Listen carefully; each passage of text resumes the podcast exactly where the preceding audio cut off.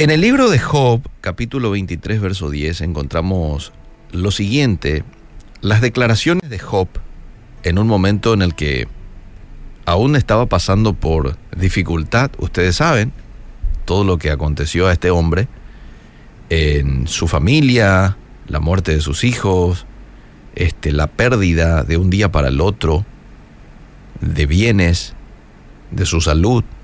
Y él dice ahí en el capítulo 23, verso 10, mas él conoce mi camino, me probará y saldré como oro. Interesante. Me probará y saldré como oro. Cada vez que Dios te quiera llevar a un nuevo nivel de vida, amable oyente, vas a tener que atravesar por pruebas. Las pruebas en la vida no son opcionales, son mandatorias. Ya hemos dicho hace un momento que Dios permite las pruebas para desarrollarnos en paciencia, para ser más maduros, más cabales, para ser más dependientes de Él. Y son las pruebas las que forman tu carácter, tu personalidad, tu forma de ser. Pero no nos vamos a rendir ante la prueba. Vamos a rendirnos ante el Dios que nos puso esta prueba, pero no ante las pruebas. ¿Mm? ¿Será que la prueba que usted está pasando es el fin de todo? ¿O simplemente es el comienzo de una nueva etapa a la que Dios le está conduciendo? Yo quiero creer esto segundo. Es el comienzo de algo mucho mejor que Dios tiene para mí. Ahora, las pruebas muchas veces se pueden eh, limitar o también nosotros la podemos prolongar. Somos nosotros quien prolonga o disminuye el tiempo de prueba. Es decir, si sos sensible, no te cuesta aprender, entonces vas a provocar a Dios pasarte al siguiente nivel. Pero si por el contrario sos duro, sos inflexible a lo que Dios te está tratando de hacer entender, por ejemplo, entonces a veces podemos extender ese tiempo, tal vez meses o tal vez años. Porque Dios todavía no está consiguiendo con nosotros o contigo lo que está queriendo. Por ejemplo, que seas más paciente. Pero como vos te resistís, ¿verdad? Y estás siendo así medio terco en cuanto a tu deseo de seguir tu propio camino y no el de Dios, entonces allí es cuando podemos muchas veces dilatar el tiempo de prueba.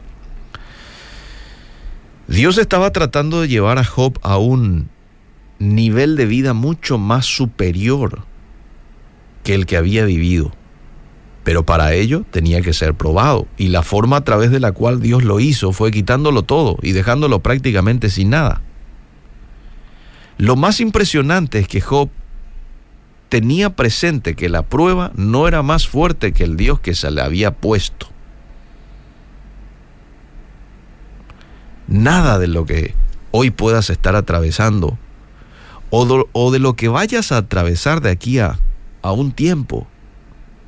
Porque como dijimos, la prueba no es opcional, en algún momento vamos a tener que pasar, hoy puede que estés bien, pero quizás en un futuro te venga una prueba, pero recordá esto, nada de lo que puedas atravesar es más poderoso que el Dios Todopoderoso que está dentro de ti, si es que lo has invitado a tu corazón, si, que si le has invitado a Jesús a ser parte de tu vida, si no, pues entonces hoy es una buena oportunidad para hacerlo, con palabras sencillas. Jesús, quiero que entres, mores en mi corazón, perdones mis pecados, anotes mi nombre en el libro de la vida y quiero de hoy en adelante caminar contigo. Esas palabras son suficientes para que Jesús pueda entrar y con gusto a tu corazón y según el pasaje de Apocalipsis 3:20, pueda cenar contigo, es decir, pueda tener intimidad contigo.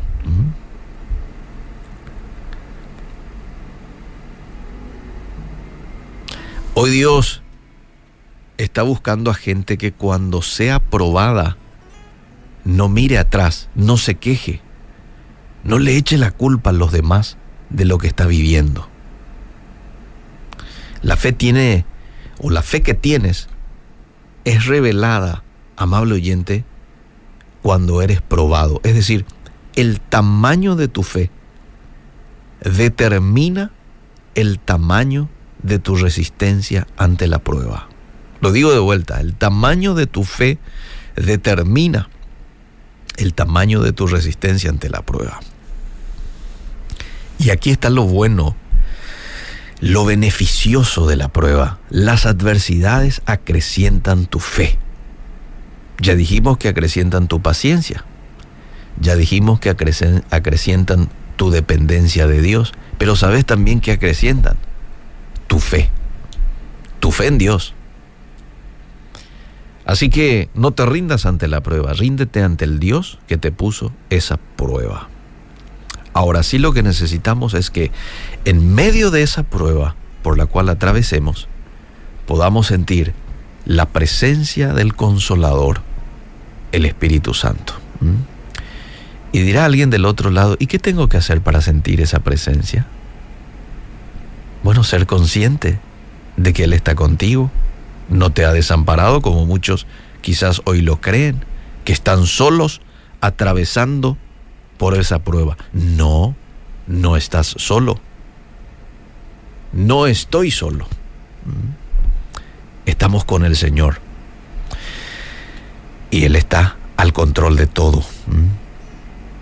Tómate un tiempo hoy para estar en oración, en meditación de la Biblia, y vas a ver cómo Él te hace sentir ese consuelo que estás necesitando en medio de la prueba. Gracias Espíritu Santo porque tú eres nuestro compañero, que no nos abandonas en ningún momento. Y la promesa que hemos recibido es que estarás con nosotros siempre. Yo te pido que hoy puedas consolar, hacerles sentir tu presencia de acompañamiento a mucha gente que quizás está atravesando por momentos difíciles y se sienten solo o sola. Que de alguna manera puedas demostrarles de que no están solos. Demuéstrales que están, estás allí, rodeándole con tu paz y con tu gozo y con el consuelo que viene de ti. En el nombre de Cristo Jesús. Amén y amén. He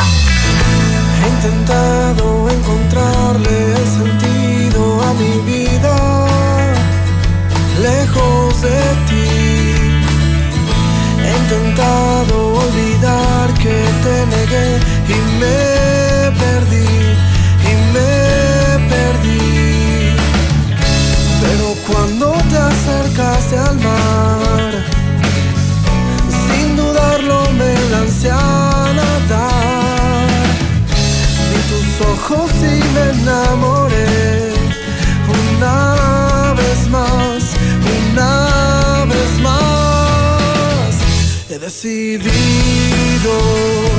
seguirte, seguirte hasta la muerte y vivir por ti.